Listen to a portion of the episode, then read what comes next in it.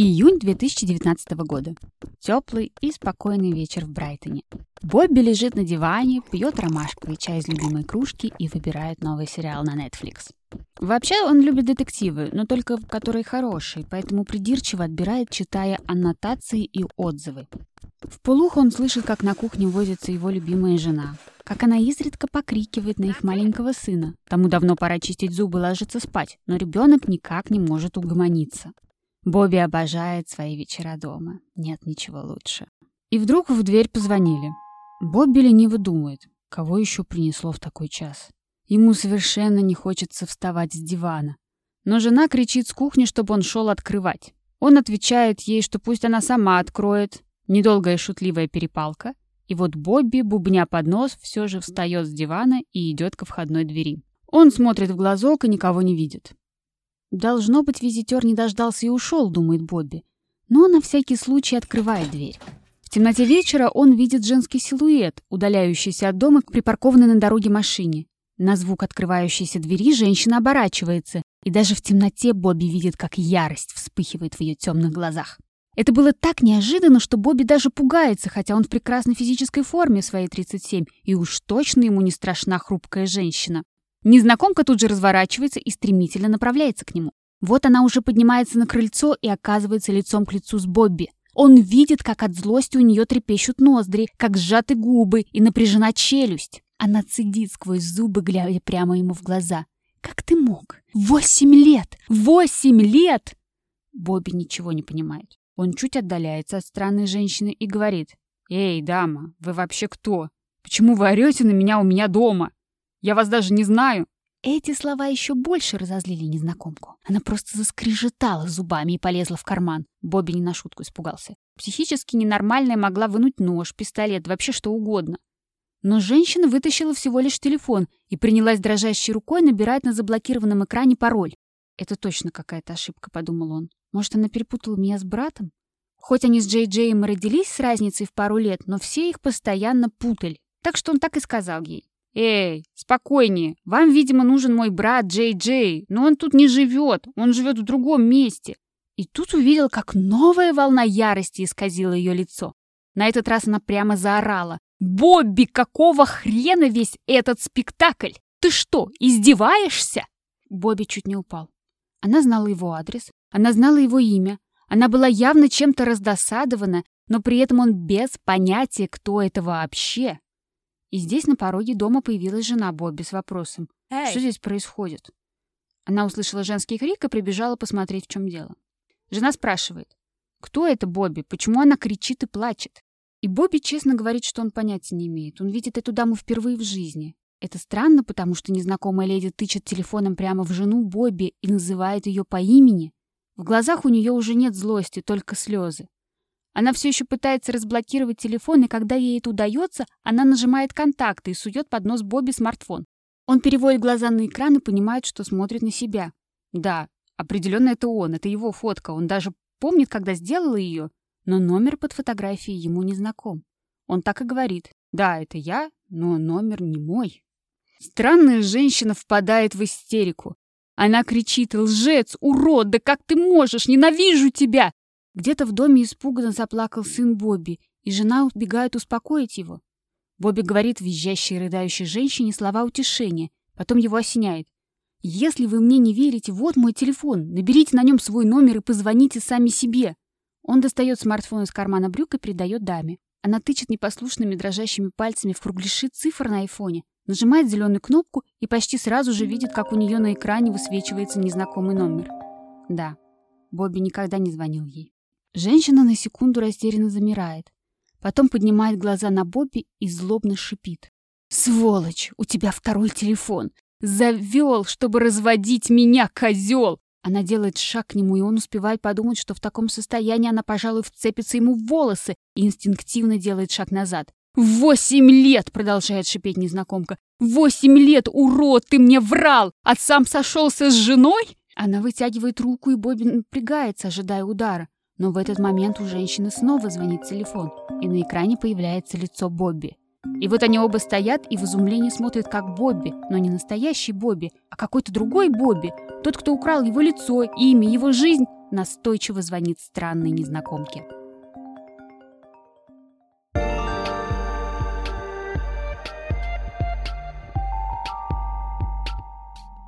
Привет! Это ЛЖ-история. Отдельные выпуски подкаста «Личная жизнь», где я в сценах рассказываю самые нашумевшие истории, завязанные на чувствах. И вот это сегодняшняя вишенка на торте. Она поразит вас, клянусь. Помните историю прошлого года про аферистку Светлану Богачеву, которая создала целый мир фейковых персонажей и обвела вокруг пальца свою подругу, ну и еще попутно тьму знакомых и других незнакомых людей? Если нет, то я советую вам почитать или посмотреть. Про нее даже делали расследование редакция, если я не ошибаюсь. Я же вспомнила ее вот почему. Эта история несколько похожа на сегодняшнюю с парой отличий. Во-первых, обман Богачевой длился всего год, а в случае с Бобби и Кират, о которых я буду рассказывать, почти 10 лет. Во-вторых, в нашей истории было создано не три и не пять персонажей, а больше 60. И все они были активны, у всех у них была своя жизнь, ну, по крайней мере, вымышленная. И, наконец, в-третьих, спойлер, но это уже не важно, личностью Бобби, с которым вы чуть-чуть познакомились, пользовался все эти годы кто-то другой и делал это так искусно, что в его существование верили все, даже настоящие люди. И перед тем, как мы наконец-то перейдем к самой истории, добавлю, что кому бы я ни рассказывала ее, все остаются просто в шоке. И я надеюсь, что вам тоже она понравится. Все начиналось даже не с любви, а с дружбы. В ноябре 2010 года Кират Аси встает с кресла и подтягивается. Она только что закончила вести эфир на радио Пенджаб. Студия радиостанции находится в Лондоне, и у Кират там свое шоу. По вторникам с двух дня до шести вечера.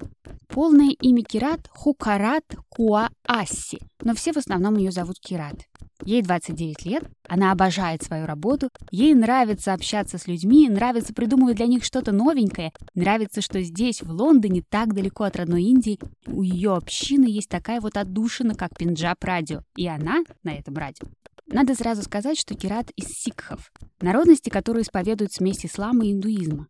Если вы видели индусов в тюрбане, скорее всего, это именно сик. Их очень много в Англии, где живет Кират, и вся община довольно активно общается. Кират такая девушка-зажигалка. Она звонко и заразительно смеется, она любит вечеринки, она активно ходит на свидания. 29 лет не шутки, и давно уже хочется создать семью. Конечно, периодически, как и у всех у нас, у Кираз возникают неприятности. То заболеет кто-то близкий, то она чувствует какое-то выгорание и приступы апатии.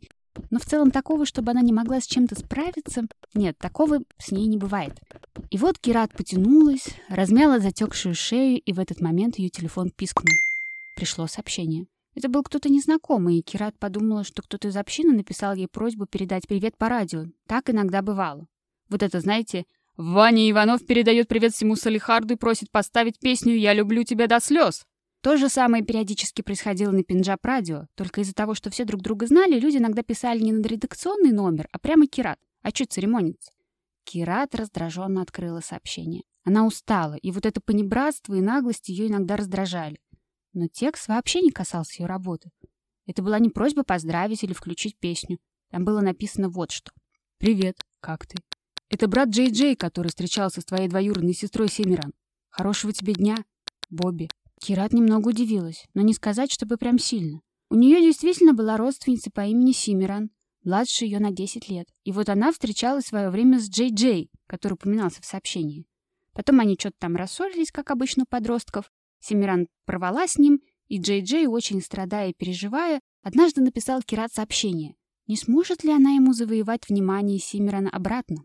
Кират тогда это польстила. К ней обращались за советом. Она переписывалась с обоими подростками параллельно, давала советы, короче, играла роль мудрой наставницы. Сблизилась на этом фоне с этой своей родственницей Семиран, и может быть, у нее даже и вышло бы помирить юных голубков, но в августе этого же года Джей Джей неожиданно умер. Просто резко упал и умер ни с того ни с сего. Говорили, что это аллергическая реакция.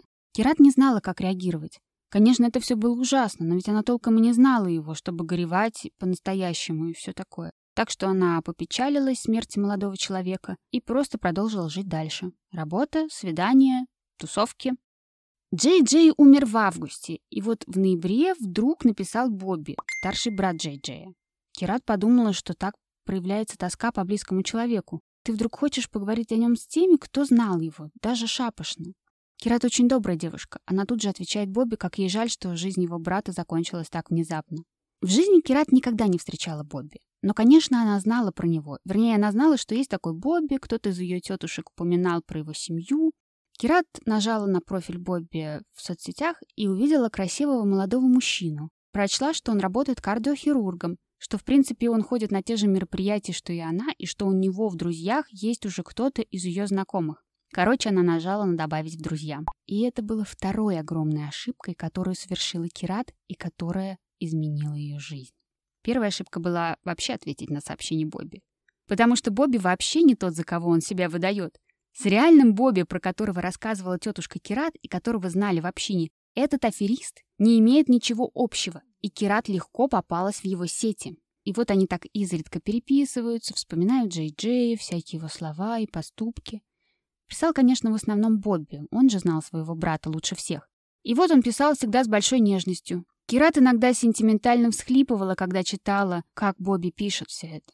Но постепенно тема разговора менялась. Бобби рассказывал о своей жизни, о том, что его жена ждет ребенка, как он счастлив. Это немного отвлекало его от горя утраты, и Кират намеренно расспрашивал его про будущего ребенка, кого он больше хочет, какие имена ему больше нравятся.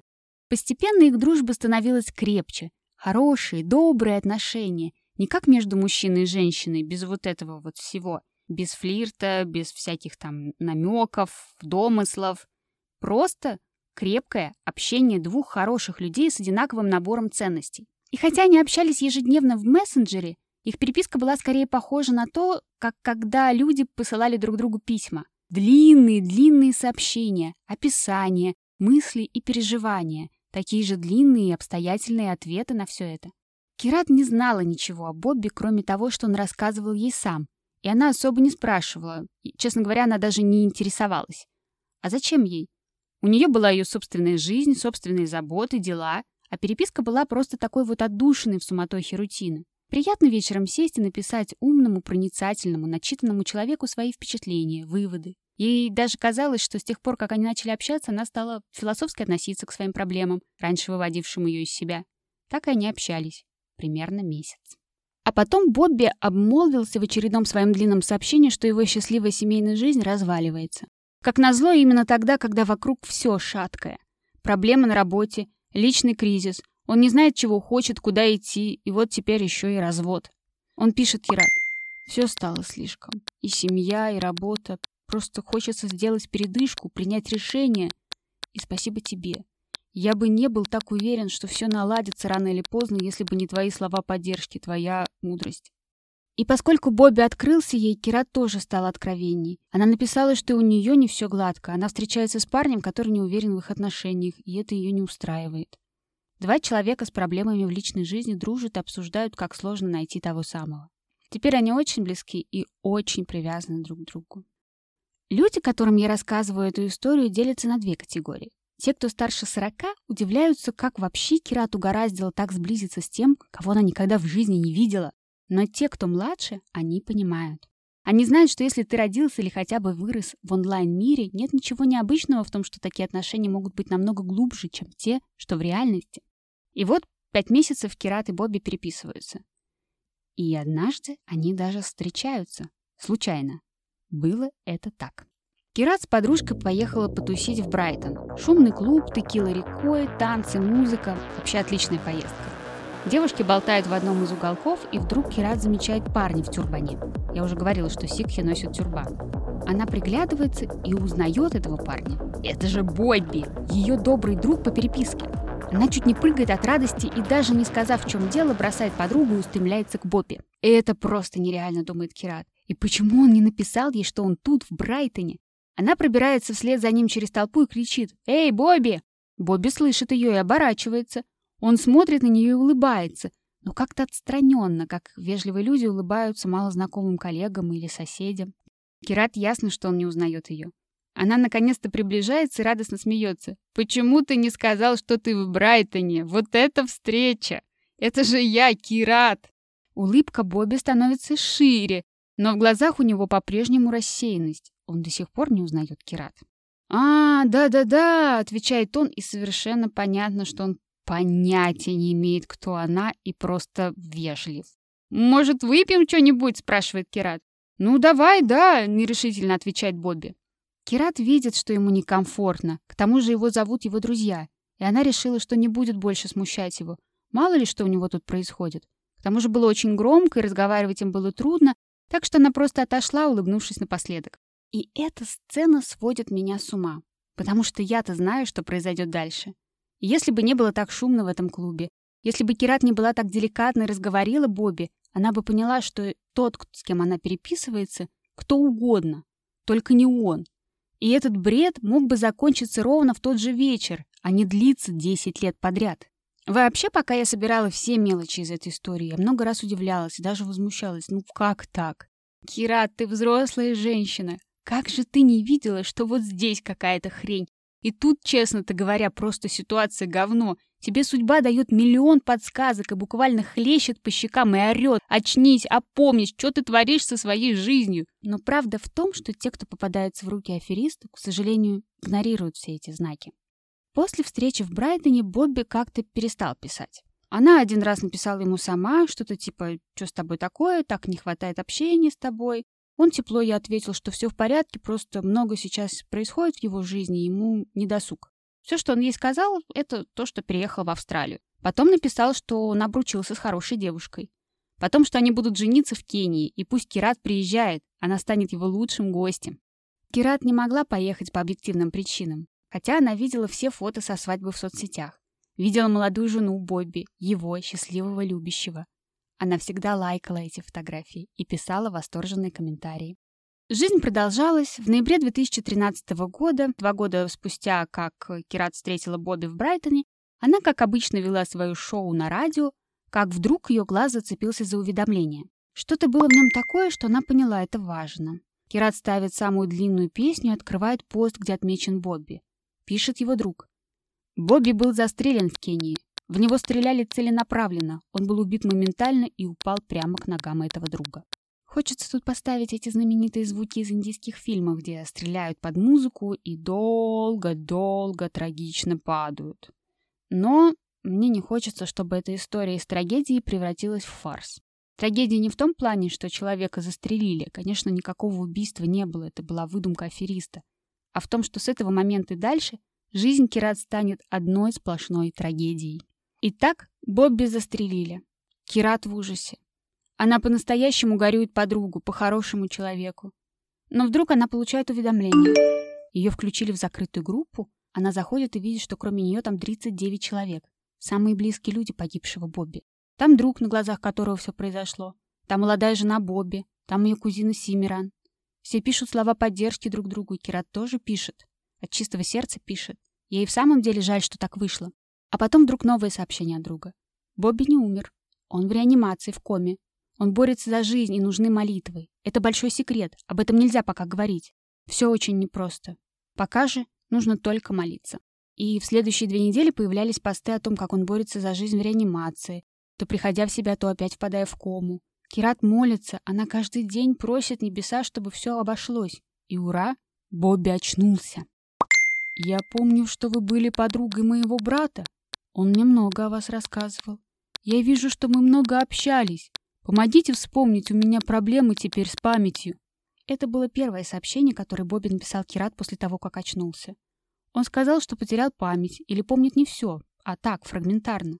Он жалуется ей на постоянные головные боли, такие, что даже морфин не помогал их унять. А потом он снова впал в кому и вскоре умер. Это было опубликовано в группе. И Кират плакал от бессилия. Как же так? Горевали все, кто был в этой закрытой группе. И так Бобби умер. Но это снова не конец истории. И опять только ее начало. В мае Кират неожиданно получает личное сообщение от вдовы Бобби. Она рассказывает, что летит из Найроби в Нью-Йорк, и это дело большой важности, но она не может ей написать или сказать, почему из-за слежки за ее перепиской и разговорами. Но ей нужно кое-что знать. Так хотел Бобби. Симиран, кузина Кират, знает, о чем речь. Она все ей расскажет. «Срочно свяжись с ней», — добавляет вдова Бобби. «Хорошо», — отвечает ей Кират и продолжает заниматься своими делами, потому что она хоть и поддерживает всегда тех, кто обращается к ней за поддержкой, Но тут вроде бы нет особой важности, это может подождать. А Кират была как раз на работе в это время. Но Симерон неожиданно позвонила ей сама. Кират вышла на террасу ответить на звонок. Она смотрела, как внизу ходят люди, едут машины, автобусы, слушала Симерон, и в какой-то момент все поплыло у нее перед глазами. Если бы не ограждение на веранде, она бы просто сорвалась. Симерон говорила ей, что Бобби не умер. Он жив, но находится в программе защиты свидетелей. Ой, уже начался триллер, да? И как раз с Бобби произошел именно этот триллер. Он давал показания на криминал в Кении, на него покушались, и, скорее всего, сделали бы это еще раз, поэтому его тайком перевезли в США и поместили там в госпиталь. Кират в шоке. Но все-таки это больше история из разряда «вы не поверите, что произошло с одним моим знакомым», а не что-то кардинально меняющее твою жизнь. Так что Кират продолжает ходить на работу, встречается с мужчинами, занимается своими хобби. Все как обычно. Бобби был жив, это хорошие новости. Слава богу.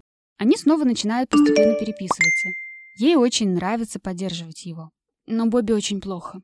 У него случился инсульт, он был частично парализован и какое-то время не мог говорить. Его мучили боли, у него были приступы ярости. Он даже пытался покончить с собой, и ему бы это удалось, но вовремя зашла медсестра. Кроме Бобби, ей писали родственники и друзья. Она получала сообщения от доброго и заботливого медперсонала клиники, где лежал Бобби. Все поддерживали Бобби. И всем он был благодарен. Но Кират стала понимать, что только с ней он как-то более откровенен, и что ее поддержка особенно ему помогает.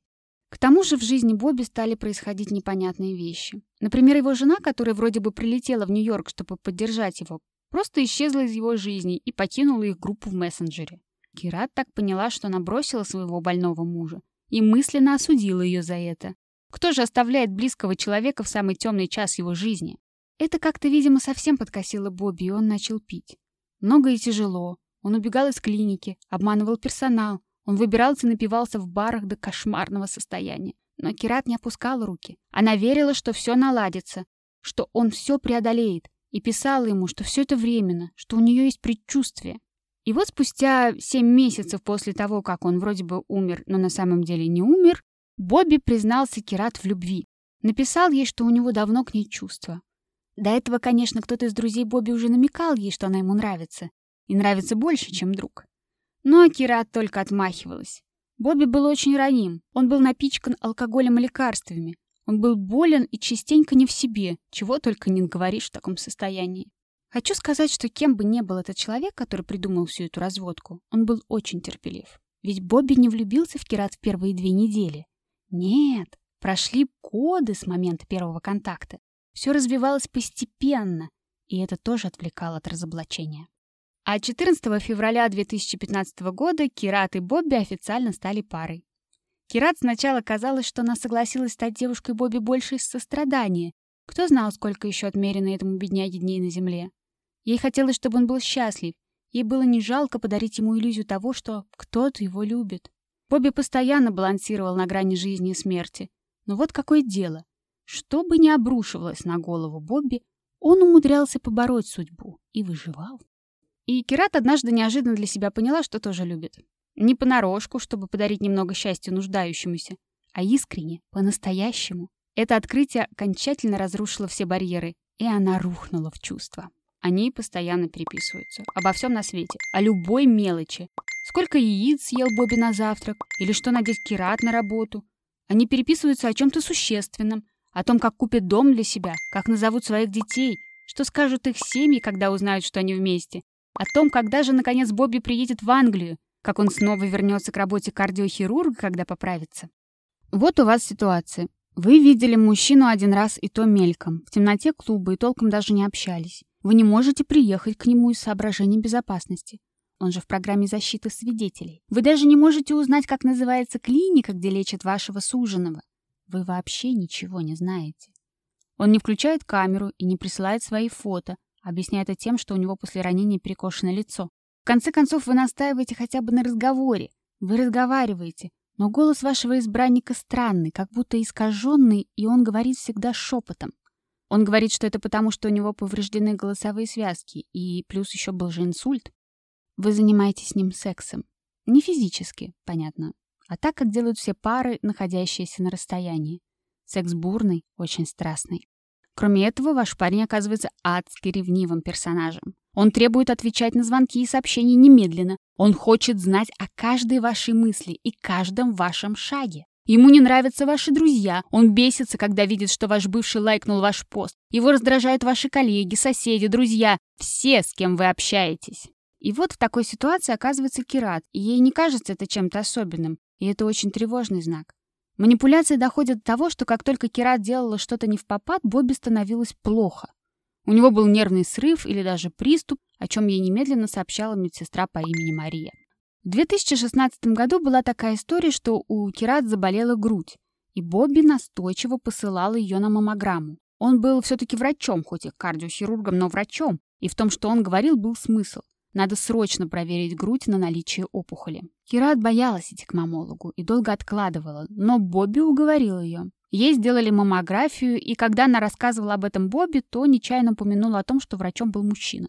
И все. Бобби сорвало крышу. Как могла она позволить другому мужику трогать себя? Он так переживал, что был микроинсульт.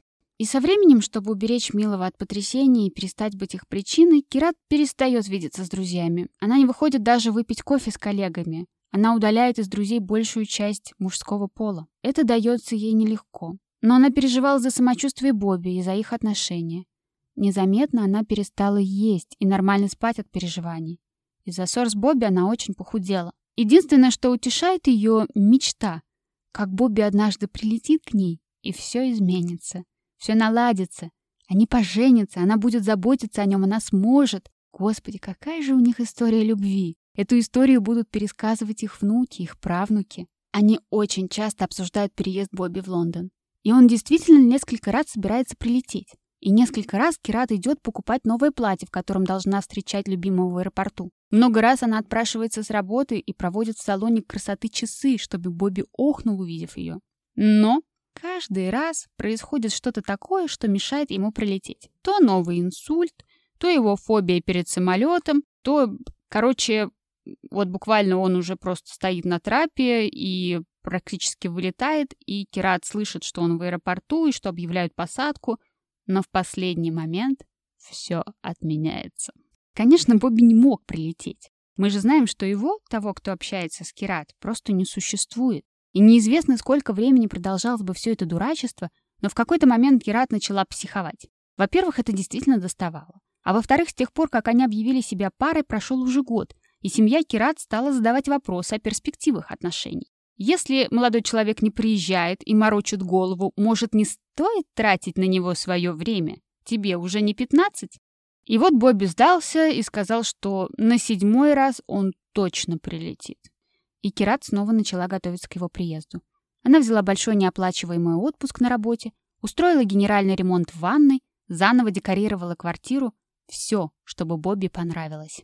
И буквально за день до того, как Бобби должен был сесть в самолет, он поругался с ней прямо во время разговора, у него случился сердечный приступ. Конечно. Все это было буквально во время разговора. Кират слышала, как ему становится плохо, как он оседает, как он тяжело дышит, а потом разговор прекратился, и в трубке пошли частые гудки. Кира тряслась, кричала, пыталась дозвониться, все безуспешно. Она рванула домой, быстро сгребла вещи в чемодан, схватила паспорт и помчалась в аэропорт. Ей нужно было убедиться, что Бобби в порядке. И когда она уже стояла в очереди на регистрацию в Нью-Йорк, ей позвонила одна из сестер Бобби. «Не надо никуда лететь, Кират. Не приходило ли тебе в голову, что Бобби очень переживает именно по причине того, что увидит тебя? Другими словами, это твоя вина, Кират, что у него то инсульт, то инфаркт, то паническая атака. Кират была в отчаянии. И вот всегда были такие отвлекающие моменты, которые не позволяли усомниться в истории. В том, что Бобби существует в реальности.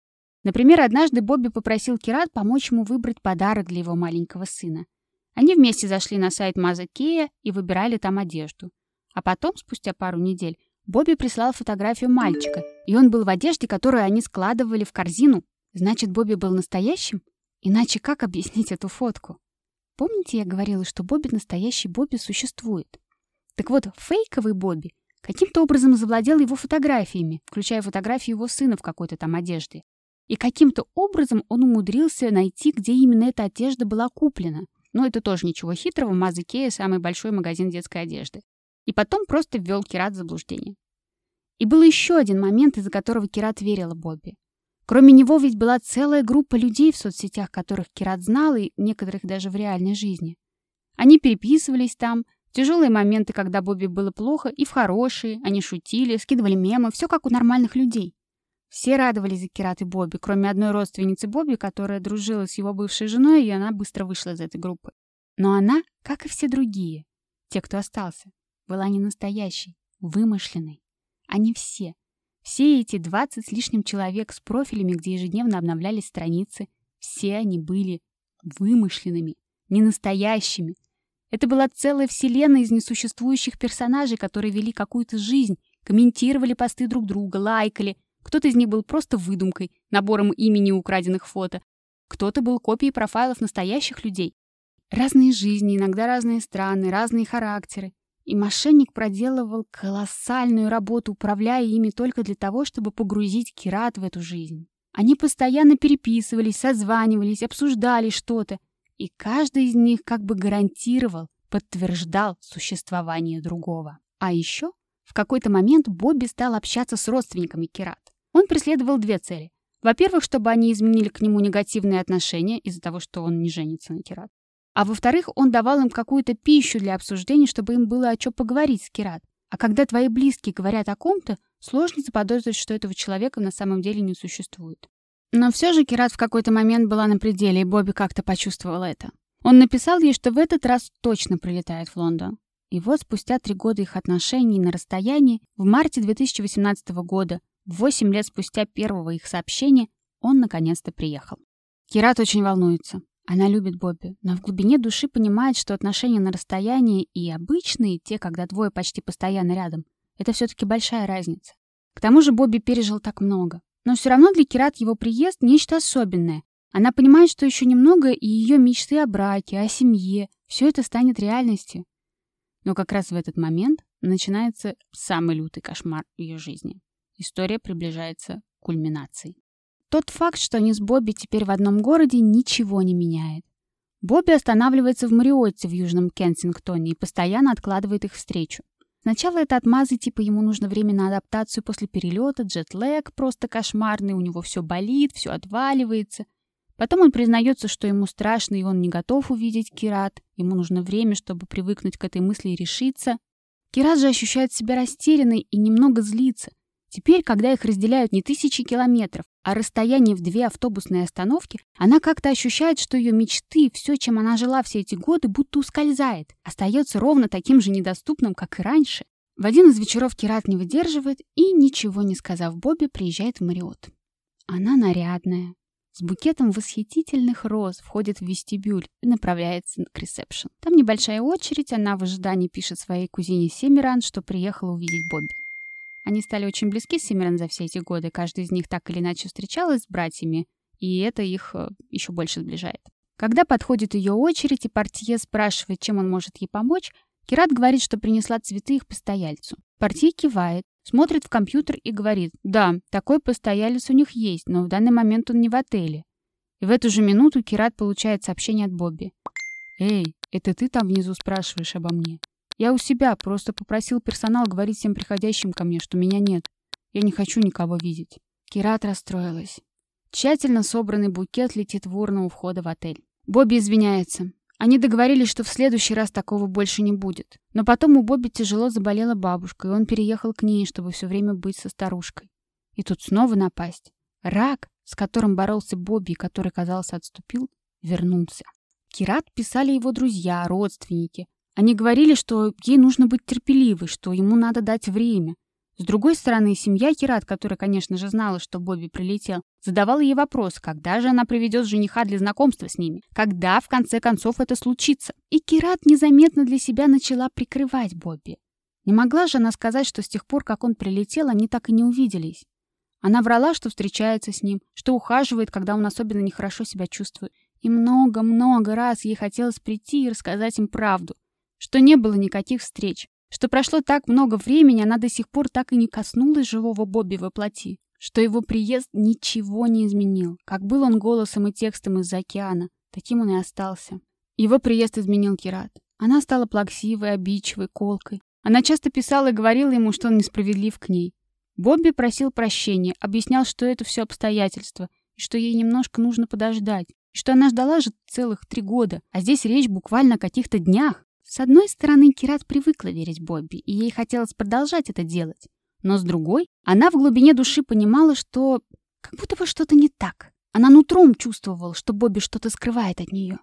И она нашла частного детектива. Задание было простым — найти, где находится Бобби, куда он ходит чаще всего. Вот его информация, вот его фотографии из соцсетей. Ей очень нужно знать правду. И детектив быстро возвращается к ней с результатами.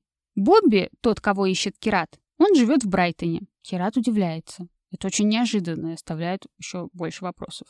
Почему в Брайтоне? Его больная бабушка в Лондоне. Клиника, где он лечит свой рак, тоже здесь.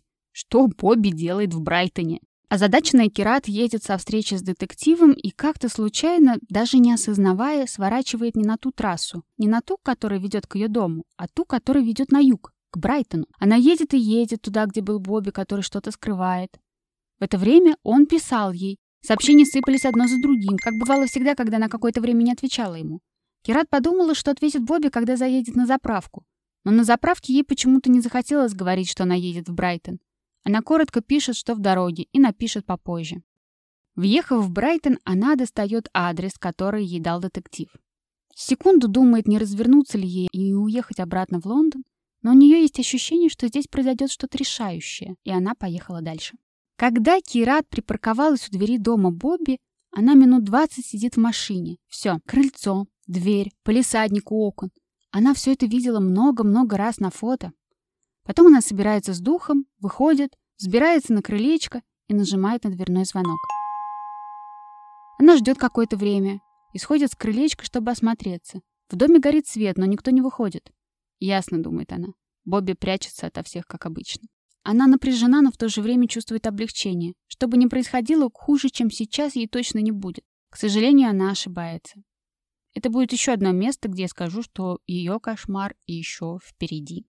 Этот эпизод начался с описания того, как Бобби, реальный Бобби, который никогда не был кардиохирургом, никогда не лежал в клинике в Нью-Йорке, он не был застрелен в Кении и никогда не состоял в отношениях с Кират Асси, открывает дверь и удивляется незнакомой, кипящей от ненависти женщине. Так развивались события простого июньского вечера для Бобби. А в версии Кират было вот что. Она оборачивается на звук открывающейся двери и видит своего жениха. Воплоти. Он не выглядит больным или измученным, вполне себе упитан и бодр. Она устремляется к нему и кричит оскорбление, но в ответ видит растерянное лицо и, что хуже всего, Бобби вдруг начинает говорить с ней другим голосом, не тем, что она привыкла слышать, не таким придавленным и сиплым, а вполне себе басом объемным красивым. Что за хрень такая, совсем заводится Кират.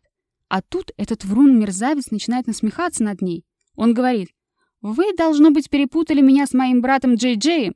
У Нахала нет даже никакого уважения к покойным, думает Кират. Но даже не это бесит ее, а тот факт, что Бобби продолжает отпираться, говорит, что не знает ее, что никогда он ей не звонил. Она тычет ему в лицо телефоном, а он на голубом глазу врет, что не знает, чей это номер. Кират в ярости орала на бессовестного и подлого Бобби, разыгрывающего перед ней комедию непонятно для чего. И в этот момент в дверях появляется его бывшая жена, та, которая сбежала от него в Нью-Йорке. И Кират стало все понятно. Вот почему Бобби притворяется, что не знаком с ней. Вот в чем дело. Этот спектакль для его жены, с которой он продолжает отношения. Все это время мерзавец вел двойную жизнь, морочил голову обеим, она не знала, что Бобби никогда не разводился и даже не расставался со своей женой, что он всегда был счастлив в браке с момента, как женился. Помните момент, когда Кират звонит Бобби, но при этом настоящий Бобби стоит перед ней, и она видит, что он ничего не делает?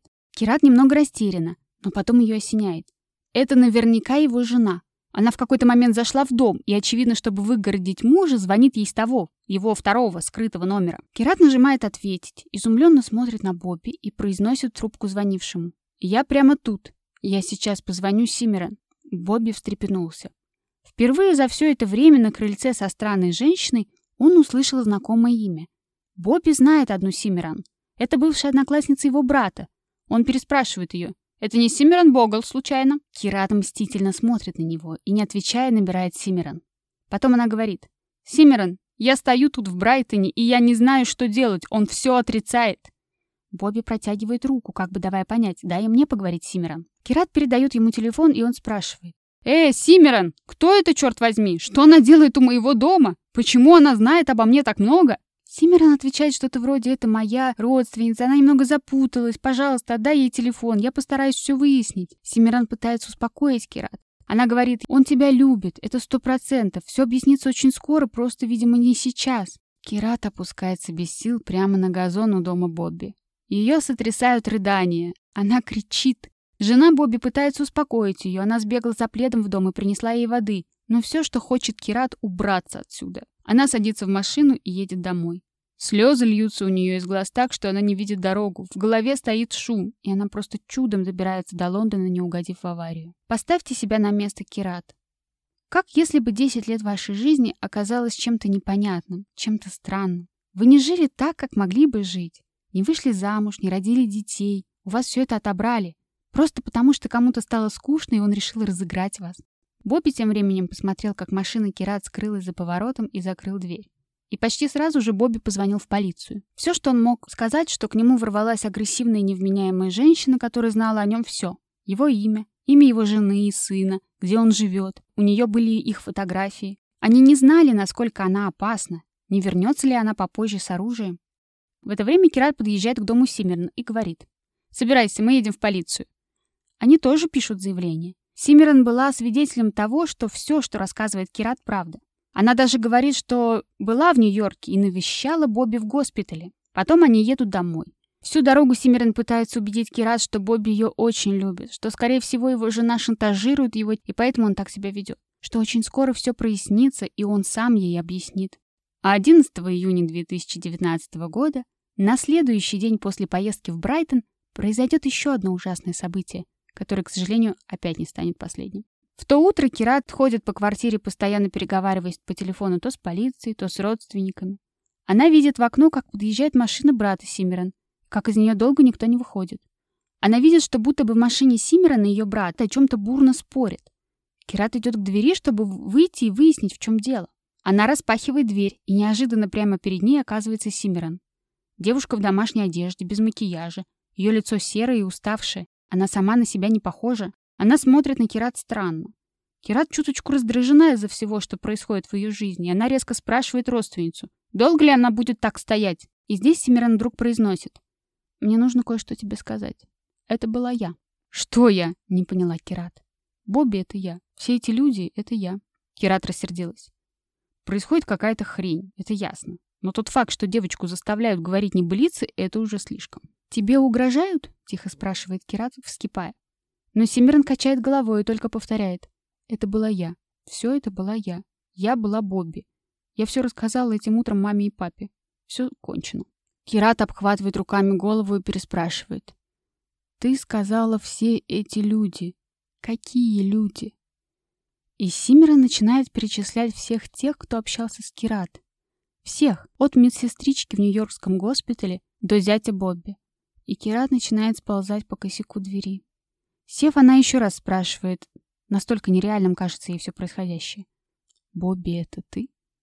«Бобби, это я», — смиренно и машинально повторяет Симмерон. «Почему?» — может только выдавить из себя Кират. «Почему? Десять лет моей жизни. Почему десять лет?» Ты что, больная? Ты меня ненавидишь? Почему? Позже Кират вспомнит, что Симмера начала рассказывать ей все подробности, чтобы еще раз убедить, что действительно все эти люди, Бобби была она. Но делала это немного отстраненно. И ей ни разу не стало жалко Кират. Она не понимала, почему так сокрушается. Никто же не умер. Она признавалась без извинений, без намека на сочувствие, без капельки стыда. Единственное проявление жалости от нее было, когда она вдруг сказала я разрушила свою жизнь. Симерон больше беспокоилась, что это признание значит для нее. Как для нее это все обернется. А Кират вдруг задрожал от новой волны ужаса. А секс? С кем она занималась сексом все эти годы? Симерон? Да, так же просто ответила та. И Кират вырвала, и потом она просто рухнула без сознания. Итак, все. Начиная от того первого дружеского сообщения от Бобби, все это было спланировано и реализовано Симерон Богл. И это был последний человек, которого могла бы заподозрить Кират. И неспроста. Симерон не была похожа на мошенницу. Она скромная, тихоня заучка из школы. Она родственница. Она умная, очень умная. Она лучшая ученица в школе. Потом она лучшая в университете. Потом она карьеристка. Симирен работает в крутой компании с офисом в Сити. Она недавно была помолвлена с парнем из хорошей семьи. Она ездит в путешествие. Она ходит на самые классные вечеринки. Ей 29 лет, и она живет самой лучшей жизнью для этого возраста. И она психопат. В тот самый день, когда Симирен созналась, ее семья приехала в полном сборе к Кират. Они совсем не хотели поддержать Кират, как можно было подумать. Они не хотели помочь ей или как-то ее утешить. Им нужно было спасать Симиран. Кират помнит, что она плакала без остановки, в какой-то момент папа Симиран резко и раздраженно сказал ей, чтобы она завязывала со слезами. От них у него поднимается давление. Все, чего хотели ее родственники, чтобы она не ходила в полицию. Не рассказывала о произошедшем никому из их общины.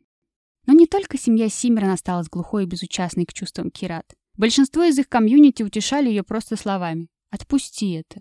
Ну, было и прошло, господи. Перестань думать об этом, и все. Живи дальше. А Кират не могла. Ей казалось странным этот совет. Как жить дальше?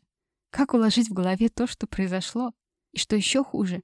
Симеран, которая была инициатором, творцом этого кошмара, жила вот этой вот хорошей жизнью. А Кират, ее жертва, так и не смогла оправиться. Она ощущала себя выброшенной, изгоем. Они не виделись с того дня, когда Симеран сознала о своем преступлении. Если было какое-то семейное мероприятие, то Кират не приходила на него. Там же должна быть Симмерон, а видеть ее просто не было сил. Так она постепенно отрезала себя от общины. Бобби, настоящий Бобби, также подал заявление на Симмерон в полицию, как на человека, который украл его личность в корыстных целях. Но в брайтонской полиции ему ответили, что Симмерон живет в Лондоне, ему нужно ехать в полицию в Лондоне и там писать заявление. Бобби подумал и отказался от этой идеи. Все же это была Симмерон, то есть не было какого-то незнакомого неизвестного человека, который воспользовался его именем и информацией для преступления. А так это как бы, ну это просто семейный скандал. Еще один момент. Помните Джей Джей с самого начала истории? Брата Бобби, который погиб, который как бы встречался с Симмерон, когда им было по 17 лет, и который обращался к Кират за помощью, как вернуть Симмерон в отношения. И вот сейчас вы удивитесь. Джей Джей вполне себе реален и вполне жив и здоров.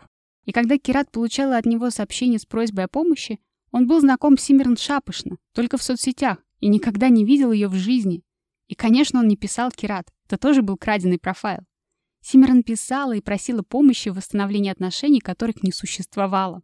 И вот еще кое-что про Симерн, рассказанное ее бывшими одноклассницами. Когда все утекло в прессу, они рассказали журналистам вот что.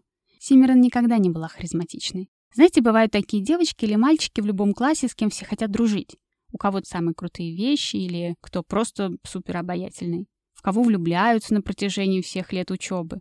Так вот, Симмер никогда такой не была. Она была тихоней, прилежной ученицей, умничкой, ну, такой вот незаметной. Но в какой-то момент одноклассники Симмерон поняли, что она часто выкладывала в соцсети фотографии из путешествий или из модных мест, куда она ходила. Это было очень необычно и как-то не вязалось с образом Симмерон. Но под постами всегда было очень много лайков, много комментариев. Всегда от одних и тех же людей. Что смущало? Во-первых, самой Симиран чаще всего не было видно на фото. А во-вторых, фотографии всегда выглядели лучше, чем их можно было бы сделать на телефон или на мыльницу. Это были фото профессионалов. Тогда девочки загуглили эти фотографии и были шокированы, найдя их все в бесплатных стоках. Симиран имитировала свои путешествия и все эти посещения модных мест. Но зачем она так делала? Ей просто хотелось быть популярной. Ей очень хотелось быть в центре внимания. Не как отличница, не как умничка. Ей хотелось быть той, за кем ходят толпы поклонников, из которой все хотят дружить. И тогда она придумала способ, как соревноваться с теми, кто действительно был популярен. Не в реальной жизни. Она могла бы побить их популярностью в соцсетях. Это был такой своеобразный вопль о признании. Когда девочки прижали ее к стенке своей находкой, Симмерон была шокирована тем, что ее обман скрылся так просто, и не стала ничего отрицать. Но все же это было детской забавой по сравнению с тем, что она устроила спустя несколько лет своей родственнице Кират. Профиль Симмерон закрыт, и невозможно посмотреть, как она проводит свои дни. Но говорят, что она живет так же приятно и легко. У нее была вечеринка по случаю свадьбы, и она попросила каждого гостя не выкладывать фото и видео с нее. Неизвестно также, знает ли о том, что произошло ее уже состоявшийся муж. Полиция отказалась расследовать дело по заявлению Кират, Они сочли, что это семейное разбирательство, и не нашли в нем состава преступления. Когда Кират начала настаивать, с ней связались адвокаты Симеран. Они сказали, что если та будет продолжать в этом же духе, то уже Симеран подаст суд на Кират за развращение несовершеннолетней, потому что все эти переписки, в том числе сексуального характера, велись еще когда девочка училась в школе, и что Кират кривит душой, заявляя, что не знала о том, с кем она переписывается. Все-то она знала. И до сих пор Кират не может понять, почему. Почему эта девушка не остановилась вовремя? Не забросила эту странную игру, которая зашла слишком далеко. Чего она хотела? Чего хотела Симеран? Секса? Денег? Власти над другим человеком? Или она сделала это просто потому, что могла так сделать? Потому что она психопат?